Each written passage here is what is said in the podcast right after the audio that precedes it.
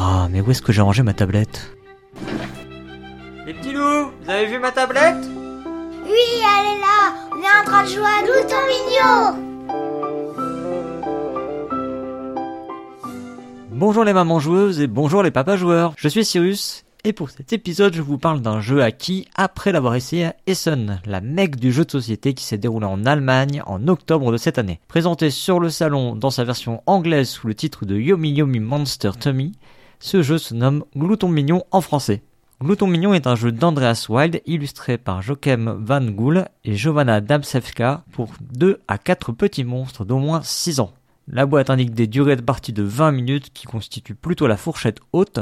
Le jeu a été développé par Ibre et est édité en France dans la gamme enfant de Lucky Duck Games baptisée Lucky Duck Kids. Le jeu est fabriqué en Pologne et vous pourrez vous le procurer à la caverne du Gobelin en échange de 14,90€.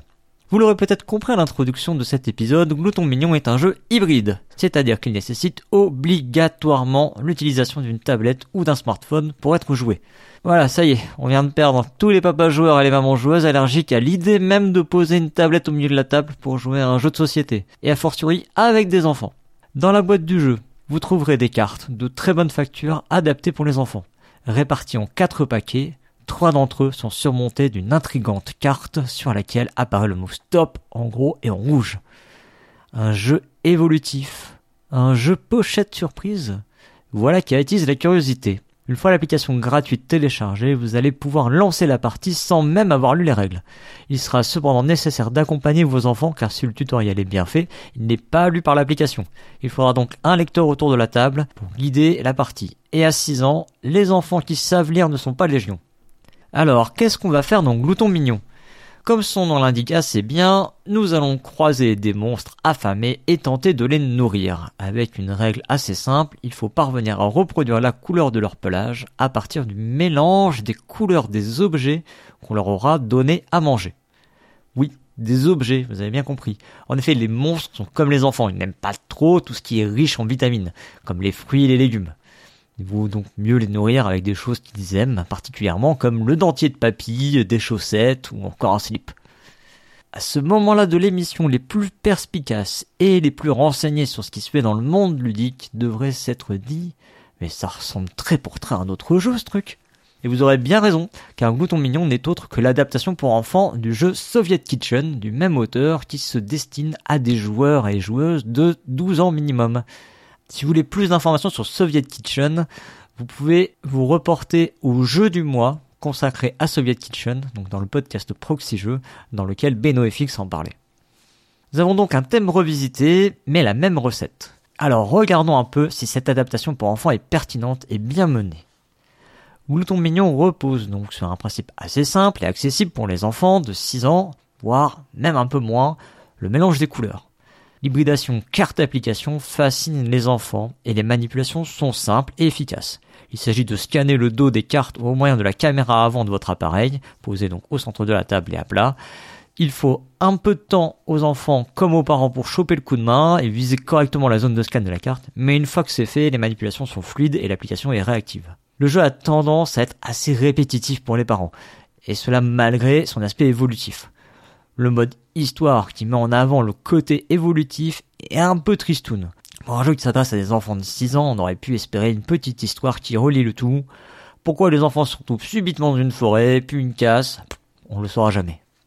En fin de partie, la réussite des enfants est mesurée par le remplissage d'une jauge qui fournira plus ou moins d'étoiles, avec un maximum de 3 étoiles. Je trouve dommage que les enfants ne soient pas récompensés par des félicitations explicites, un bravo, un formidable, ou encouragés en cas de contre-performance, par un c'est déjà bien, mais euh, je suis sûr que tu peux faire encore mieux. C'est assez abstrait finalement ces étoiles pour les enfants. Le jeu a aussi un défaut intrinsèque à son matériel, et non pas la tablette, mais plutôt les cartes qu'il faut mélanger entre chaque partie, et cela peut revenir souvent. Car oui, malgré toutes mes réserves, le jeu a su convaincre les plus jeunes. Son caractère évolutif, un peu pochette surprise, tant sur les cartes que sur les nouveaux monstres, est un véritable aimant à enfants. Le jeu offre un peu de tactique, car il est possible de voir les monstres qui se présenteront un peu plus tard. On peut donc tenter de mettre de côté certains objets pour la suite. Ce n'est pas un aspect que les enfants vont forcément remarquer tout de suite, mais peut-être au bout de quelques parties. En progressant, on va également acquérir des cartes qui ont des effets spéciaux, et on croise des monstres avec des capacités qui vont renforcer le caractère tactique du jeu. Gloutomignon fait la part belle à la communication et à la coordination entre les joueurs et les joueuses, car il s'agit d'un jeu coopératif et pour chaque monstre, tous les joueurs devront fournir une et une seule carte. Évidemment, il est interdit de se montrer les cartes.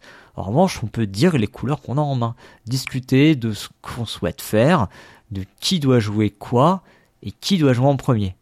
Par exemple, il faut du vert, mais je n'ai pas de vert.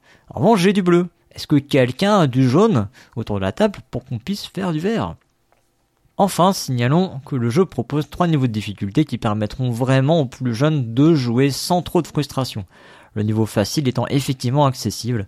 Mes deux petits loups ont beaucoup joué ensemble, et même ma petite louve de 4 ans s'en sort pas trop mal avec l'aide de son frère. Bon, certes, à deux, il arrive de tricher un petit peu et de montrer leurs cartes. En conclusion, je ne peux pas vraiment dire que Glouton Mignon soit une adaptation 100% réussie de Soviet Kitchen pour les enfants. Pour moi, ça manque un peu de travail. Pour cela, il aurait fallu que l'application lise les textes à haute voix, que le système de récompense soit revu et qu'il y ait une vraie histoire dans le mode histoire. Ça semble évident quand même dit comme ça. Et si l'application ne m'a pas semblé présenter de bugs, nous avons tout de même identifié deux soucis sur les cartes. Un volant qui a été traduit en roue motrice et un coffre qui, lorsqu'il est scanné, apparaît comme étant une autre carte. Malgré tout, le jeu a su séduire, comme je vous disais. En trois jours, mes enfants avaient fini les 15 niveaux du mode d'histoire.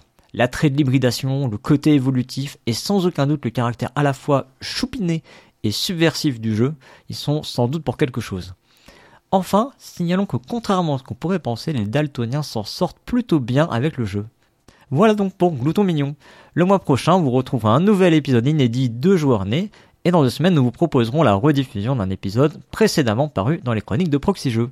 D'ici là, jouez bien, surtout avec vos enfants.